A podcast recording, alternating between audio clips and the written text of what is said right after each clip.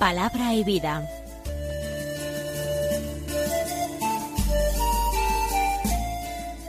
Con el padre Manuel Horta, desde Sevilla.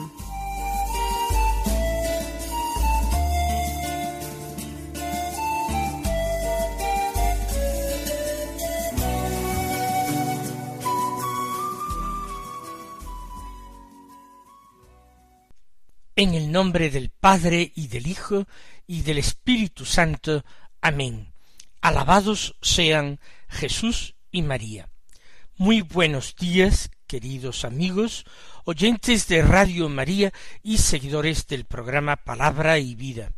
Hoy es el viernes de la vigésimo novena semana del tiempo ordinario. Este viernes es 21 de octubre vamos terminando poco a poco este mes del rosario y ojalá vayamos poniendo en práctica nuestros buenos deseos al comenzarlo, de rezar diariamente el Santo Rosario. Ojalá nos termináramos de acostumbrar a rezar diariamente el Rosario para que cuando termine octubre continuemos haciéndolo. Y siempre recomiendo que cuando sea imposible rezarlo un día, al menos se rece un misterio, pero no dejemos de obsequiar a nuestra Madre, la Santísima Virgen María, la Madre de Dios, la Inmaculada, no la dejemos de obsequiar al menos con un misterio del rosario que se reza en, en dos minutos o tres. El viernes es también el día en que recordamos la pasión de nuestro Señor Jesucristo. Agradecemos el inmenso amor del corazón de Cristo, de ese corazón humano, que es también el corazón de Dios, y que nos ama con un amor entrañable, un amor de servicio, un amor abnegado, un amor de entrega. Damos gracias por el inmenso amor del corazón de Cristo. Y escuchamos su palabra, para tratar de ponerla en práctica, de convertirla en vida.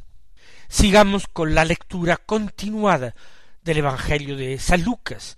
Sigamos con ese capítulo doce que estamos escuchando cada día. Hoy los versículos cincuenta y cuatro al cincuenta y nueve que dicen así. En aquel tiempo decía Jesús a la gente, Cuando veis subir una nube por el poniente, decís enseguida va a caer un aguacero. Y así sucede. Cuando sopla el sur, decís va a hacer bochorno. Y sucede. Hipócritas, sabéis interpretar el aspecto de la tierra y del cielo. Pues cómo no sabéis interpretar el tiempo presente. ¿Cómo no sabéis juzgar vosotros mismos lo que es justo.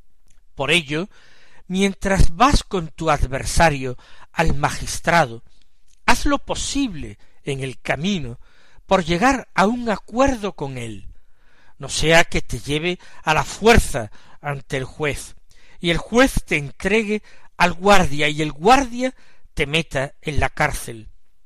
Te digo que no saldrás de allí hasta que no pagues la última monedilla. Continuamos, como el Evangelio de ayer, el Evangelio de estos últimos días, un discurso de Jesús. Continuamos una serie de enseñanzas de Jesús, que no van acompañadas hoy ni ayer con ninguna acción.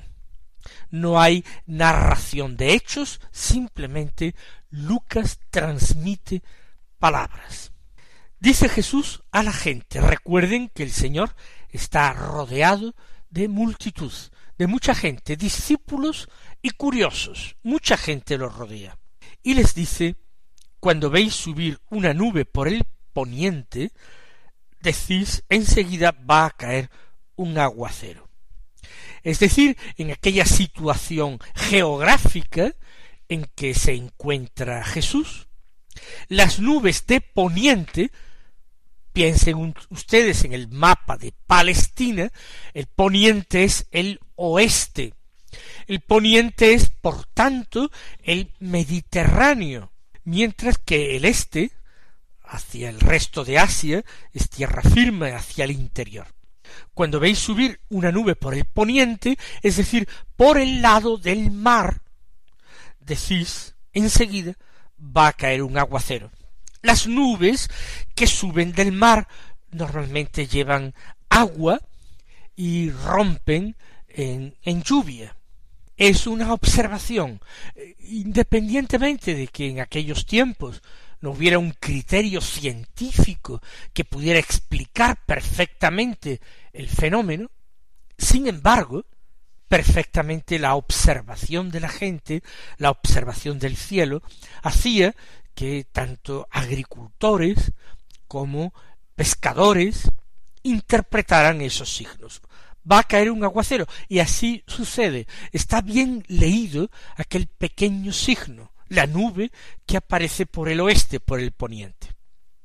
Pone otro ejemplo Jesús. Cuando sopla el sur, decís va a hacer bochorno. Y sucede. Sigan ustedes pensando en la situación geográfica de Jesús en Palestina. ¿Qué es lo que hay al sur de Palestina?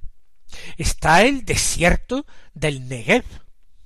Palestina eh, termina y tradicionalmente es una ciudad que se cita en la Biblia, en el Antiguo Testamento, con mucha frecuencia, una ciudad Berseba que está al sur en el confín con el desierto. Cuando sopla el viento eh, del sur, el viento que por tanto viene del desierto, un desierto ardiente, el Negev, vosotros decís va a hacer bochorno. Viene calor, ¿por qué? Porque el viento trae calor. Y sucede, dice Jesús, también esto lo saben interpretar. La gente más sencilla y más ignorante lo saben interpretar estos signos eh, del clima, signos elementales del clima de aquella tierra. Y ahora el Señor lanza un exabrupto que a nosotros mismos nos sorprende y nos desconcierta. Él está enseñando a la gente y ahora dice hipócritas. Porque hipócritas. La gente está escuchándole. Pero Jesús, no olvidemos, lee el corazón de las gentes. Y ve cómo en el corazón de las gentes, o de muchas personas, hay sentimientos encontrados. Por una parte, ante Jesús, ellos quieren aparentar atención, deferencia, escucha de su palabra, pero quizás cuando abandonen su cercanía o su presencia, eh, critican a Jesús o se adhieren a la opinión de la mayoría de los fariseos y a la enseñanza de los doctores de la ley, que están diciendo por ahí que Jesús es un embaucador. Puede ser que entre los seguidores de Jesús, no los discípulos, claro, el verdadero discípulo acepta a Jesús como maestro, como Señor. Pero entre la gente que lo rodea, que lo sigue, que se afana por contemplar un milagro, hay personas que no son sinceras, que no son transparentes, y ellos que se jactan de interpretar el aspecto de la tierra y del cielo, que predicen si va a hacer calor o si va a hacer llover o si va a hacer lluvia, contemplando el cielo, ellos, sin embargo, no saben interpretar el tiempo presente. Porque ese tiempo presente que les ha tocado vivir es un tiempo de especial densidad. Es el tiempo del Mesías, el tiempo en que Dios está actuando de una manera intensa y clarísima entre los hombres y entre los hombres de ese pueblo en particular, del pueblo elegido, del pueblo que había hecho en otros tiempos una alianza con Dios y había recibido de Dios promesas extraordinarias, siempre condicionadas a que esa alianza se guardara. Pues bien, vosotros sabéis interpretar el aspecto de la tierra y del cielo, las nubes y los vientos. Sin embargo, ¿cómo no sabéis interpretar el tiempo presente? Porque el tiempo presente está cargado también de signos, de señales. Basta pararse a contemplarlas, a discernirlas con atención. Basta eso. Y se puede vivir tan atolondrados, se puede vivir tan pendientes solo del espectáculo o del aparentar, del deseo de quedar bien con todos, con Jesús y sus discípulos y el movimiento que suscita a su alrededor, y así quizás ser en algún momento beneficiario de alguno de sus milagros y obtener la curación de un familiar o una comida gratis a orillas del lago cuando Jesús se digne alimentar a la multitud sin pedirles nada a cambio. Pero, sin embargo, pendientes solamente de estas eh, vaciedades, de estas naderías, uno no entiende el tiempo presente. Si Jesús realiza tantos signos, tantos milagros, tiene que ser por algo. Si escuchan la palabra de Dios en la sinagoga los sábados, ya saben cuáles son los signos del Mesías. Lo han leído en los profetas, lo han escuchado en Isaías.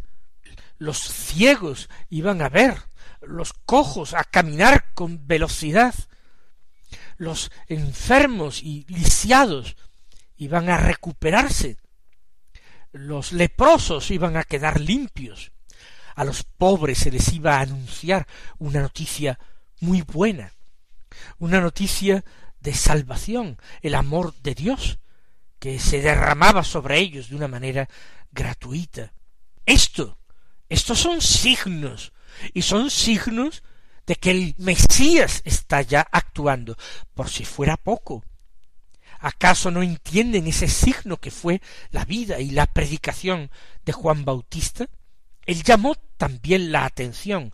No hubo nadie en Palestina en aquel tiempo que no oyera hablar, al menos oyera hablar de Juan Bautista. Muchos hombres se preguntaban quién era el Bautista. Algunos pensaban si sería Elías o alguno de los antiguos profetas que había vuelto a la vida. Era un hombre admirable, y él anunciaba al que venía detrás de él, alguien infinitamente mayor que él, tanto que no era ni siquiera digno de desatarle la correa de las sandalias. Todos estos eran signos que denotaban la presencia del Mesías. El Bautista lo había dicho claramente. En medio de vosotros está uno mayor que yo, al que no soy digno de desatarle la correa de las sandalias. Estas personas que siguen a Jesús, que lo acompañan, que se entretienen escuchándolo, estas personas que juzgan el tiempo que va a ser observando los signos que existen en la tierra y en el cielo, no saben interpretar estos signos en la historia. Qué importante es para nosotros, mis queridos hermanos, también para los hombres del siglo XXI, interpretar los signos del tiempo presente. Algunas personas, cuando escuchan, por ejemplo, el discurso escatológico del Evangelio, dicen que esas señales que el Señor da del final de los tiempos, del juicio, son signos que pueden haberse dado en todas las épocas de la historia, y no andan faltos de razón pero quizás el Señor los ha dado para que cada generación entienda mucho más claramente que vive los últimos tiempos y actúe en consecuencia, porque como recuerdan ustedes, San Pablo lo recuerda, para perdón, San Pedro lo recuerda en su epístola para Dios, mil años son como un día, y un día como mil años. En un día puede pasar de todo, como en mil años puede cambiarlo todo. pero al mismo tiempo un tiempo prolongado de tiempo, como son un milenio, diez siglos, para Dios es apenas un parpadeo, para Dios es como si fuera un día. Por tanto, todas las generaciones, desde Jesús, desde su predicación, pueden legítimamente considerar que ellos viven los últimos tiempos. Y tienen que disponerse como aquel criado del Evangelio de ayer, vigilante, atento a la llegada del Señor, no soñoliento y abusador de sus compañeros, pensando o diciéndose mi amo tarda en llegar, no, al contrario, atento, diligente, sabiendo que su Señor llega pronto. Y lo mismo llega pronto si llega al atardecer que si llega a la medianoche o todavía tarda más. El criado fiel, el que merece la alabanza de su Señor, ese que Jesús decía en el Evangelio de ayer, que era bienaventurado, es que el que vive cada hora y cada instante como si fuera el definitivo, el último, el instante del encuentro, del regreso de su Señor. ¿Cómo no sabéis interpretar el tiempo presente? ¿Cómo no vivimos nosotros esa dimensión escatológica en nuestra propia vida, cuando somos criaturas frágiles que pasan, cuando no sabemos ni siquiera cuándo nos llegará nuestra propia muerte? Que será el final del mundo, el final de nuestro mundo.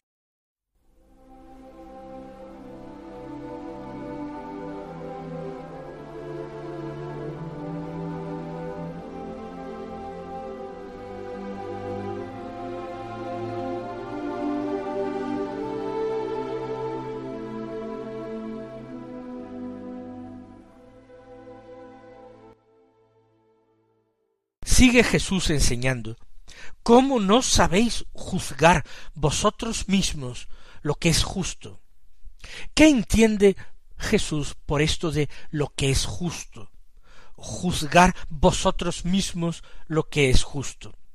Eh, Jesús está diciéndonos, y sería un vocabulario que nosotros entenderíamos mejor y usaríamos más hoy día, cómo no sois capaces de discernir es decir, juzgar a través de todos estos signos del tiempo presente, del que nos ha hablado, de los que nos ha hablado, juzgar qué es lo que se debe hacer, juzgar cómo se debe actuar, juzgar qué actitud es la correcta, la conveniente, la deseable para nosotros. ¿Cómo, ante tal cúmulo de signos que Dios os está dando, a los hombres de todas las épocas, pero esta generación privilegiada con una intensidad extraordinaria. Los tiempos del Mesías. ¿Cómo no sois capaces de discernir cómo actuar correctamente, cómo vivir correctamente? El Señor se asombra de esa vaciedad, de, esa necedad del corazón del hombre, que se preocupa de lo que tiene mucha menos importancia y sin embargo es incapaz de actuar por su propio bien, en su propio interés. Continúa la enseñanza.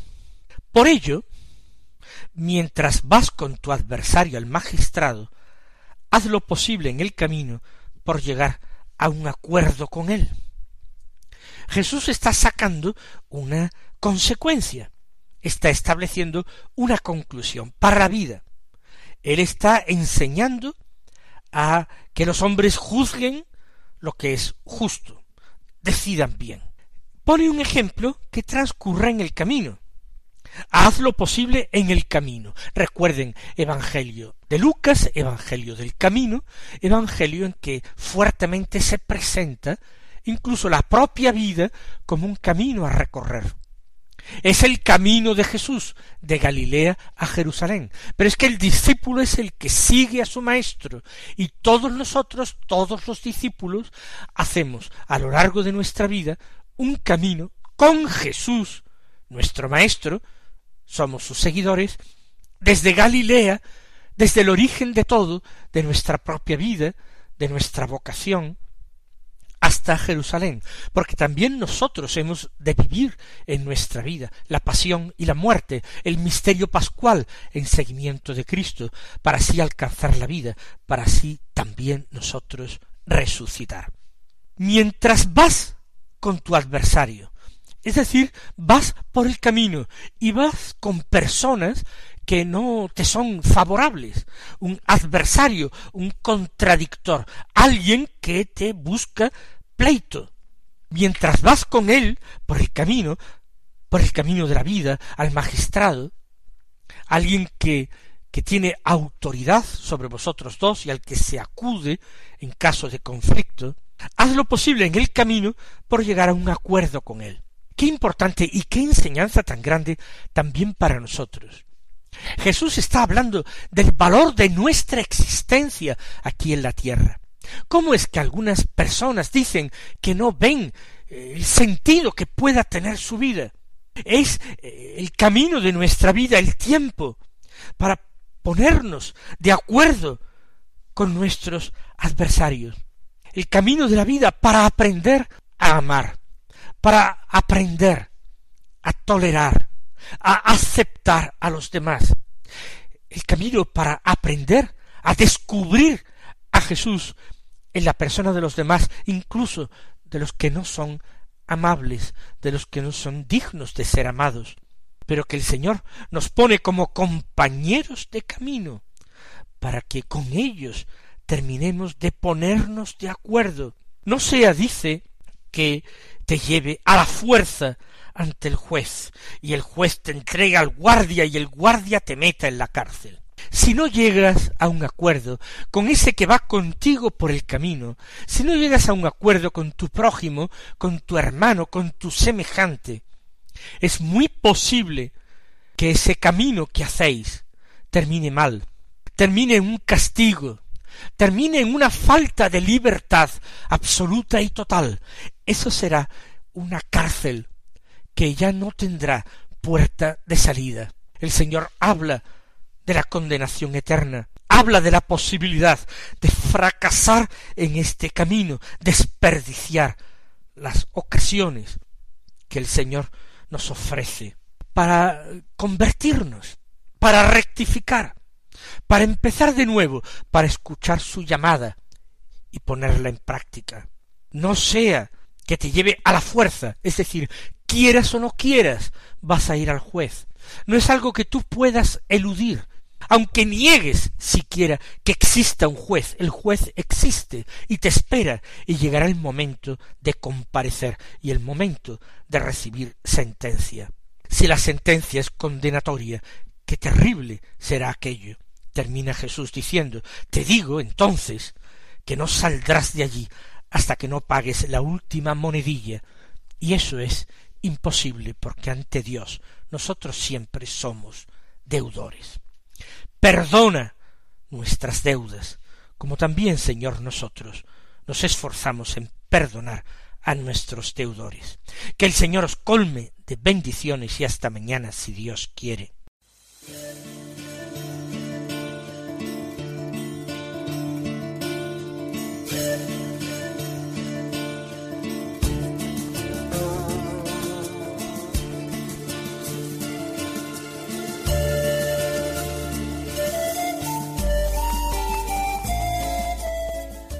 Concluye Palabra y Vida, un programa dirigido desde Sevilla por el Padre Manuel Horta.